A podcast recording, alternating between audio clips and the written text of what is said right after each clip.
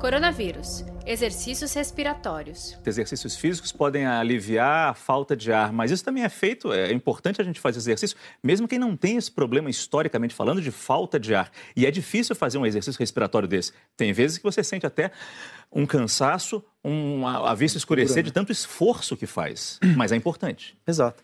Acho que assim, a falta de ar tem vários aspectos né, para a gente discutir. Acho que esses exercícios eles são interessantes, é, até fazendo uma ligação com aquilo que a gente está falando do exercício dentro de casa, né? Para a gente se é, exercitar, se mexer, não ficar parado, né? O pulmão, os pulmões normais, eles não gostam tanto que a gente fique deitado, né?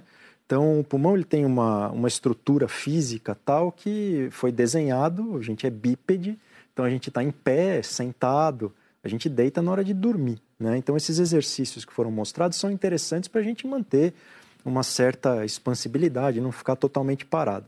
Tem um outro aspecto, rapidamente, que eu acho que é importante comentar, que assim, quando a gente está preocupado, ansioso, e as pessoas brincam, né? Ou quem já fez curso de meditação, ou brinca de meditar, meditar a gente para e presta atenção na respiração. Uhum.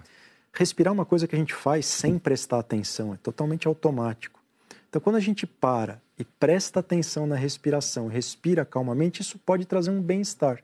Mas como o Alisson falou bem no vídeo, se você está fazendo esforço e sente que alguma coisa não está indo bem, você tem que parar e prestar e, atenção. E respirar é uma coisa tão básica e a gente não sabe respirar, né? A gente respira mal muitas vezes. É, a gente respira, é o que a gente faz, né? Mas sem o puxar pelo nariz, é enchendo o diafragma. A gente acha que é encher o peito, mas quando é o correto, pode ser é, encher o diafragma. Quer dizer, aprender a respirar é importante também. Saiba mais em g1.com.br/barra coronavírus.